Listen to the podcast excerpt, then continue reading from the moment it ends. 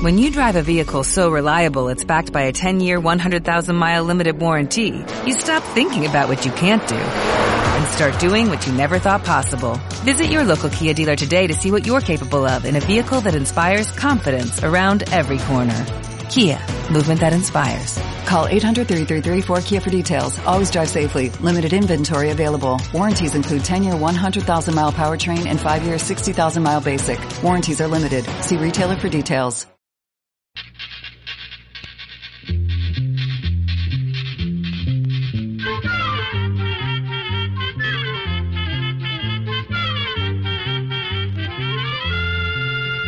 Llegó pa' todo, llegó la escuela, llegó la escuela, llegó por radio.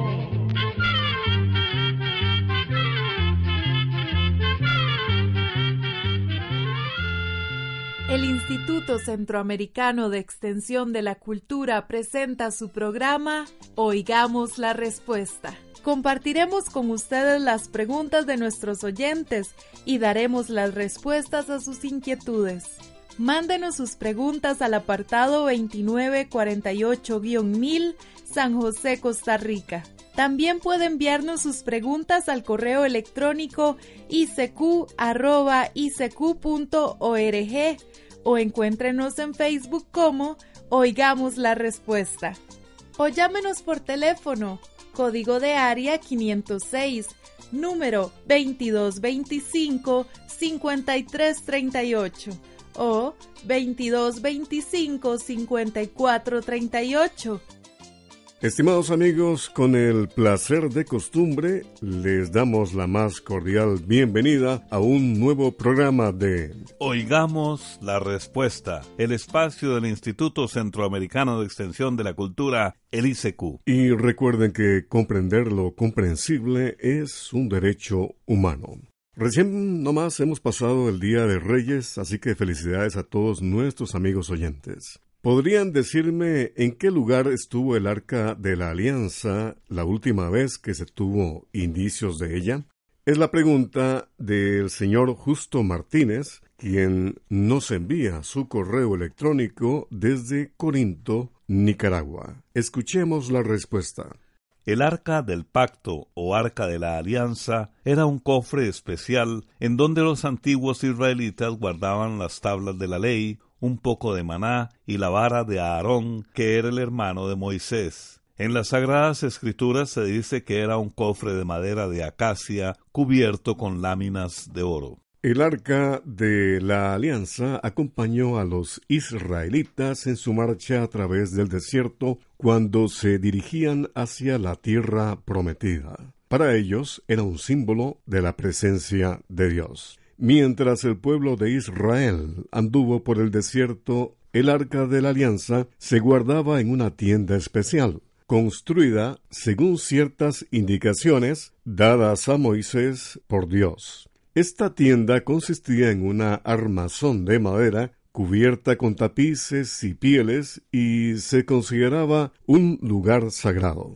Una vez que los israelitas se establecieron en Palestina, construyeron el primer templo de Jerusalén donde colocaron el arca. Después, este templo fue destruido por los babilonios y desde entonces no se sabe qué pasó con el arca. No se sabe si fue destruida, si se la llevaron los babilonios o si fue puesta a salvo por los israelitas y se encuentra escondida en algún lugar. Sobre esto existen algunas creencias, pero ninguna ha podido ser confirmada hasta el día de hoy. Lo cierto es que para los israelitas el arca de la alianza es sumamente importante. Ellos creen que cuando el Mesías llegue a la tierra y se pueda reconstruir el templo de Jerusalén, aparecerá el arca. Hay algunos israelitas que aseguran que, gracias a la tradición, ellos saben exactamente dónde se encuentra escondida y a salvo,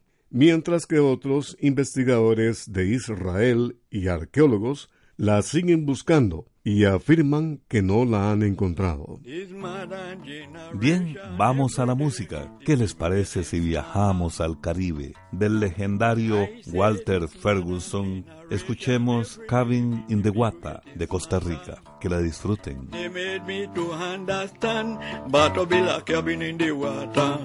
The people made me to understand, but to be like cabin in the water.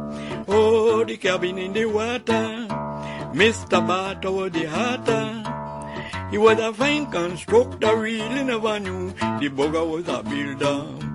Oh, the cabin and the cabin and the cabin and the cabin and the cabin in the water.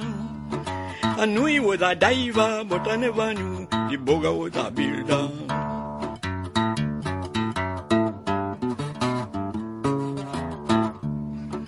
The mistress of the national park, Mr. Bartos, said it was a rumor. She decided to take a walk, lo and behold, cabin in the water. Yes, the mistress of the national park, Mr. Bartos, said it was a rumor.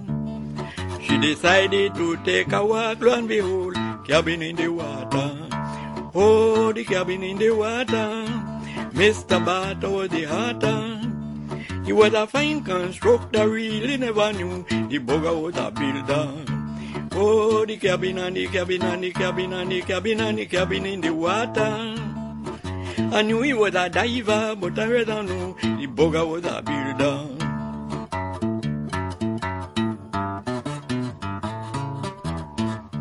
Now the building was quite erect. Imagine it was floating in the sea. The lady call him an architect, but you're going to take it out immediately. Oh, the cabin in the water. Mr. Barter was the hatter. He was a quaint constructor, nearly never knew the bugger was a builder. Oh, the cabin and the cabin and the cabin and the cabin and the cabin in the water. I knew he was a diver, but I never knew the bugger was a builder.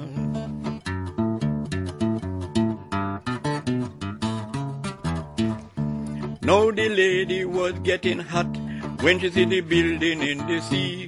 Jumping like red peas, boiling in pot, and she tell him to pull it on immediately. Yes, the lady was getting hot when she see the cabin in the sea. Jumping like red peas, boiling in pot, and she tell him to pull it on immediately. I say, the cabin in the water, Mr. Barter was the hatter.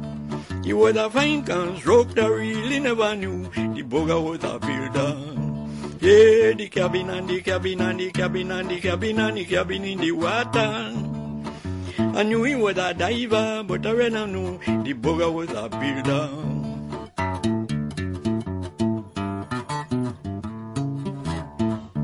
Now they came to a big dispute, Bato me born in Costa Rica.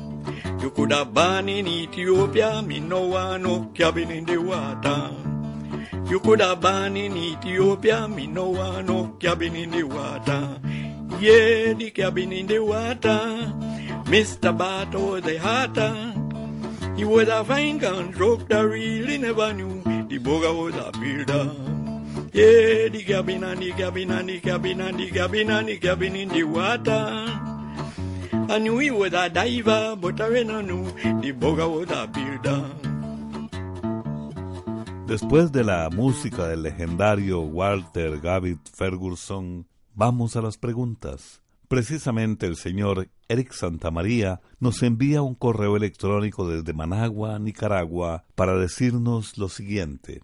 Hola amigos, ¿podrían regalarme la receta para hacer un repelente casero contra los zancudos? Oigamos la respuesta. Don Eric, los repelentes son sustancias que por su olor mantienen alejados a los zancudos y mosquitos. Estas sustancias no los matan, solo los mantienen alejados mientras dura el olor.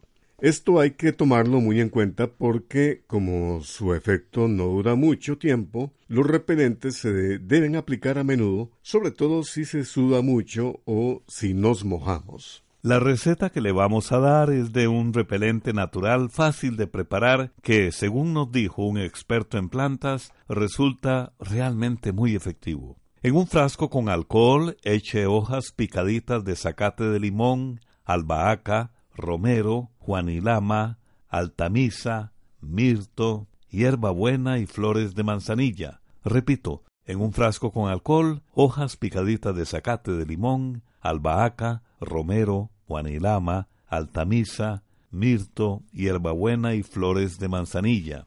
Este preparado que le acabamos de suministrar se guarda en un frasco con tapa y sirve para untarse en todo el cuerpo. Ahora bien, en las farmacias también venden algunos repelentes que tienen efectos un poco más duraderos. En general, para repeler zancudos y mosquitos, se recomiendan usar los que contengan una sustancia llamada DEET, pues son los que se consideran más efectivos. Entre estos está, por ejemplo, un producto llamado OFF, OFF, que es un repelente muy conocido y fácil de conseguir. Este producto debe usarse siguiendo las indicaciones que trae en el empaque. No debe usarse bebés o niños menores de dos años, porque su olor podría causarles algún problema respiratorio. A los niños más grandecitos sí se les puede poner, pero no directamente sobre la piel. Se les puede poner, por ejemplo, en la ropa o en las pulseras de tela que se ponen en las muñecas y los tobillos, que es donde los zancudos más pican. Otra cosa que se recomienda para mantener a los zancudos alejados es sembrar en los alrededores de la casa higuerilla, eucalipto o nim, que son plantas que sirven para ahuyentarlos, pero, eso sí, lo más importante es hacer un gran esfuerzo por eliminar todos los criaderos de zancudos, y en esto debe ayudar toda la comunidad. Debe considerarse que, como los zancudos se reproducen en aguas estancadas, cada familia debe hacerse responsable de mantener limpios los alrededores de la casa, vigilando que no haya nada donde pueda quedar agua emposada. Se deben recoger llantas, botellas, latas, bolsas plásticas o cualquier otra cosa que retenga agua.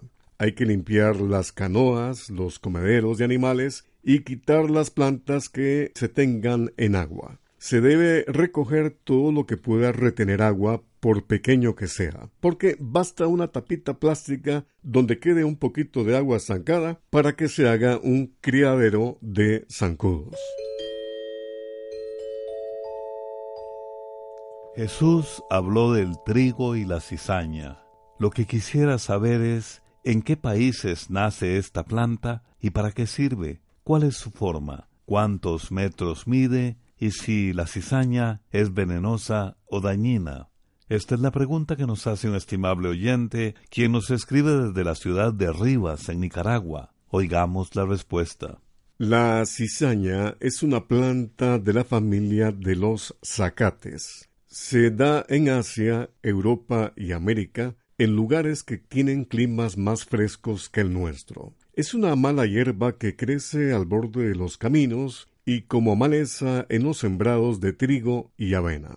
El parecido que hay entre la cizaña y el trigo es tan grande que en algunos lugares a la cizaña le llaman el falso trigo. El tallo de la planta de la cizaña es duro y puede alcanzar un metro de altura. Las flores brotan formando espigas. Las semillas son de color violeta y son venenosas. Vamos a contarle que en los tiempos en que vivió Jesucristo había una ley que prohibía echar cizaña en los sembradíos de trigo porque existía la mala costumbre de hacerlo con el fin de echar a perder el cultivo y vengarse así de algún enemigo. Esto era tan común que Jesús lo pone como ejemplo, como se dice en el Evangelio de San Mateo. En esa parábola, Jesucristo precisamente nos habla de un hombre que sembró buena semilla de trigo en su campo, pero vino un enemigo de noche y regó semilla de cizaña en la siembra, con el fin de echarla a perder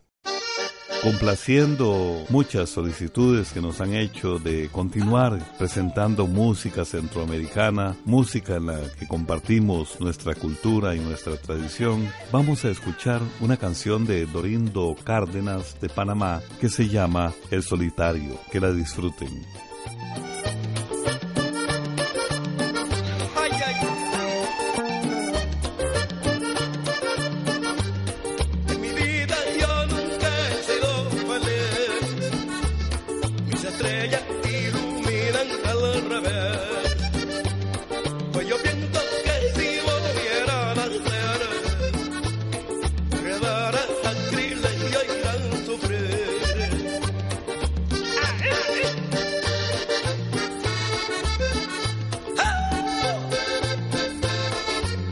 que.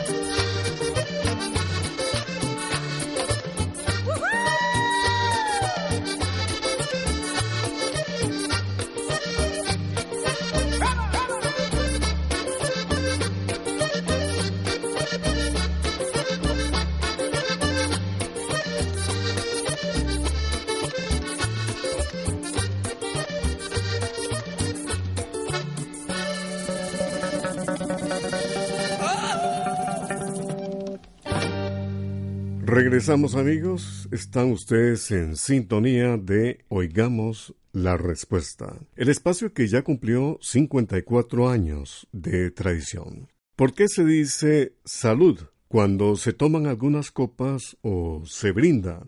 Es la pregunta del señor Jalen Cruz, quien a través de su correo electrónico nos la envía desde Managua, Nicaragua. Escuchemos la respuesta. Vamos a contarle, don Jalen, y también a nuestros oyentes, que hay costumbres que son tan antiguas que resulta muy difícil llegar hasta su origen. Sin embargo, sobre la razón del por qué se dice salud cuando se brinda, existen algunas teorías o suposiciones. Se sabe que desde tiempos muy antiguos la gente acostumbraba a tomar vino y otras bebidas alcohólicas durante las comidas en las fiestas o banquetes y hasta en las ceremonias religiosas. Se dice que los antiguos griegos y romanos acostumbraban derramar vino o licores en honor a sus dioses, a la vez que brindaban por los difuntos y por ellos mismos. Ellos creían que el vino tenía espíritus y que los espíritus tenían tanto poderes curativos como destructivos. Habían observado que el vino podía alegrar a las personas, pero que también podía llevarlas a la locura. Pensaban que esos espíritus eran capaces de conceder lo que se les pedía. Por eso hay quienes opinan que posiblemente de ahí nació la costumbre de brindar por la salud de las personas. Otros dicen que en la antigua Roma también existía la costumbre de echar veneno en el vino para matar a los enemigos. Se dice que cuando había un banquete, el anfitrión, para demostrar que no había mala intención, servía el vino, levantaba la copa e invitaba a todos a que chocaran sus copas fuertemente, con el propósito de que el vino pasara de una copa a otra, con este gesto, el anfitrión mostraba que el vino no estaba envenenado y todos bebían alegremente deseándose salud y buena vida entre todos ellos. Pero como le mencionamos, estas son solo suposiciones que hacen los estudiosos, ya que no se sabe con seguridad de dónde viene esta antiquísima costumbre que ha llegado hasta nuestros días de decir salud al brindar. Comprender lo comprensible es un derecho humano. Usted escucha el programa, oigamos la respuesta. El señor David Talavera nos escribe desde San Marcos de Carazo, en Nicaragua, para decirnos lo siguiente. Según se dice, el queso lleva mucho microbio y no todas las queserías son aseadas. Hay mucha mosca. ¿Será malo para el cuerpo? Oigamos la respuesta. Comer alimentos que se preparan en lugares que no son aseados es peligroso ya que fácilmente podemos enfermarnos. El queso normalmente tiene microbios de los llamados bacterias que no producen enfermedades. Sin embargo, a la hora de elaborar los quesos existe el peligro de que tanto la leche como el queso se contaminen con bacterias que sí son dañinas para la salud. Eso puede suceder si no se tienen los cuidados de higiene necesarios a la hora de ordeñar las vacas o de preparar los quesos. Es decir, si se trabaja con las manos sucias o si se usan baldes, trastos, mesas de trabajo y otros utensilios que no estén bien lavados. Los quesos también pueden contaminarse con bacterias dañinas cuando las instalaciones no tienen las condiciones necesarias y no están debidamente protegidas para que no entren ratones, cucarachas, moscas y otros animales que puedan contaminarlos, se sabe que en algunos lugares no muy aseados las moscas ponen sus huevecillos en los quesos y por esto a veces en los quesos aparecen gusanillos. El peligro de consumir quesos caseros es aún mayor cuando estos se hacen con leche sin pasteurizar, ya que cuando la leche se pone a hervir para pasteurizarla, se eliminan las bacterias dañinas. Pero además, para que el queso salga sin bacterias dañinas, es muy importante que la leche que se use se haya obtenido de animales sanos. Un queso contaminado con bacterias dañinas puede causar diarrea, dolor de estómago o de cabeza, fiebre o calentura y dolores de cuerpo. Otras bacterias pueden causar problemas aún más serios como una infección intestinal o una infección en otras partes del cuerpo. Por eso, si usted desea comprar quesos caseros, asegúrese de que se hayan hecho en lugares donde se tengan todos estos cuidados para evitar que se puedan enfermar usted y su familia. Ahora bien, si usted desea estar totalmente seguro que los quesos no le causarán ninguna enfermedad, entonces es preferible que compre los quesos donde venden únicamente quesos pasteurizados.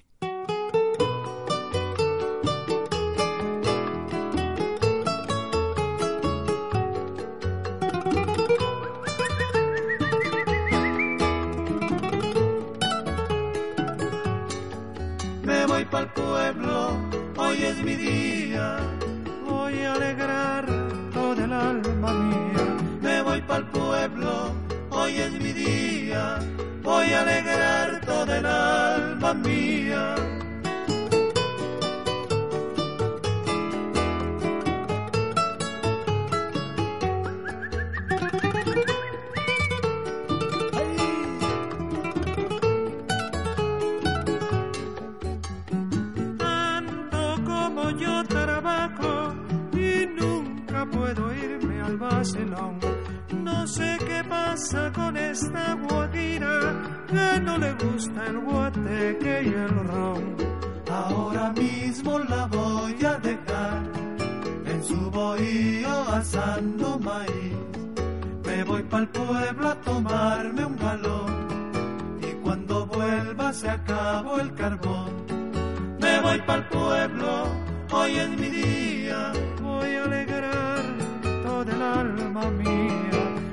pa'l pueblo, hoy es mi día, voy a alegrar toda el alma mía.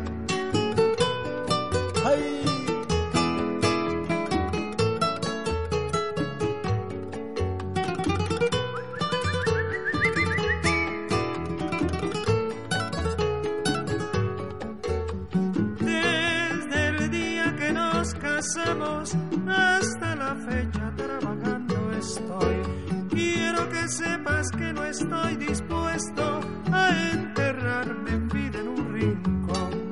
Es lindo el campo, muy bien, ya lo sé, pero para el pueblo voy echando un pie. Si tú no vienes, mejor es así, pues yo no sé lo que será de mí.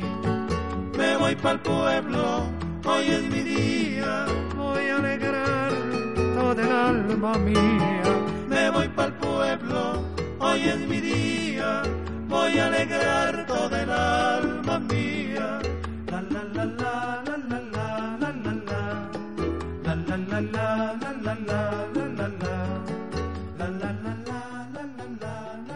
Regresamos amigos y desde el Instituto Centroamericano de Extensión de la Cultura les estamos deseando a todos ustedes un feliz año.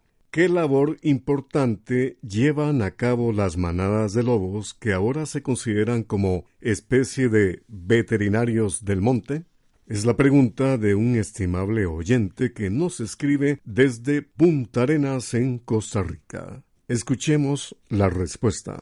Como usted menciona, los científicos han observado que las manadas de lobos cumplen un papel muy importante en la naturaleza. Esto es lo que ha podido observar Arturo Menor, un investigador de una universidad de España, quien lleva alrededor de 30 años estudiando especies salvajes que habitan en España y también en Portugal. Este investigador dice que, al contrario de lo que comúnmente se cree, es decir, que el lobo es una seria amenaza para el ganado, más bien podría resultar útil para la ganadería. Arturo Menor dice que él ha observado que los lobos son la única especie que caza a los animales silvestres que se alimentan de zacate y esto favorece a los animales domésticos que también se alimentan de pasto, como es el caso del ganado. Por otra parte, este investigador también ha observado la importancia del lobo en el control de algunas enfermedades que afectan al ganado. Los lobos eliminan a los animales tuberculosos. Así que donde hay lobos, el número de casos de tuberculosis entre el ganado es menor. De ahí que se diga que los lobos son como veterinarios del monte, porque contribuyen a detener epidemias. Programa C Control 40. ¿Y qué les parece si nos sintonizan en nuestro próximo programa de Oigamos la Respuesta para que conozcan temas sobre, por ejemplo, cómo es que hacen el dinero y por qué no hacen lo suficiente en cada país pobre? O ¿Por qué los volcanes activos siempre están expulsando humo o fuego? ¿Cuáles son las propiedades de la remolacha? Las respuestas a estas y otras preguntas las tendrá usted mañana en Oigamos la Respuesta. Y así llegamos al final del programa del día de hoy. Los esperamos mañana en este su programa Oigamos la Respuesta. Mándenos sus preguntas al apartado 2948-1000 San José, Costa Rica. También puede enviarnos sus preguntas al correo electrónico icq.org o encuéntrenos en Facebook como Oigamos la Respuesta. O llámenos por teléfono, código de área 506, número 2225-5338 o 2225-5438. Recuerde que comprender lo comprensible es un derecho humano.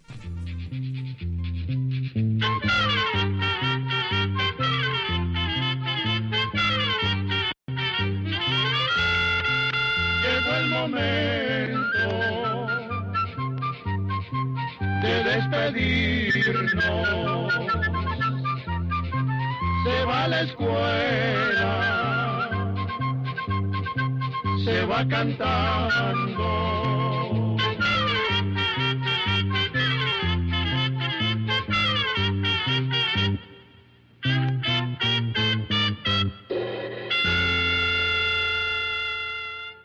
As a new Western Union customer, you can enjoy a $0 transfer fee on your first international online money transfer. Send money to your family and friends back home the fast, easy, and reliable way. Visit westernunion.com or download our app today to get started, and your first transfer fee is on us. FX gains apply, not available for credit cards and transfers to Cuba. Services offered by Western Union Financial Services Inc. and MLS 906983 or Western Union International Services LLC and MLS 906985.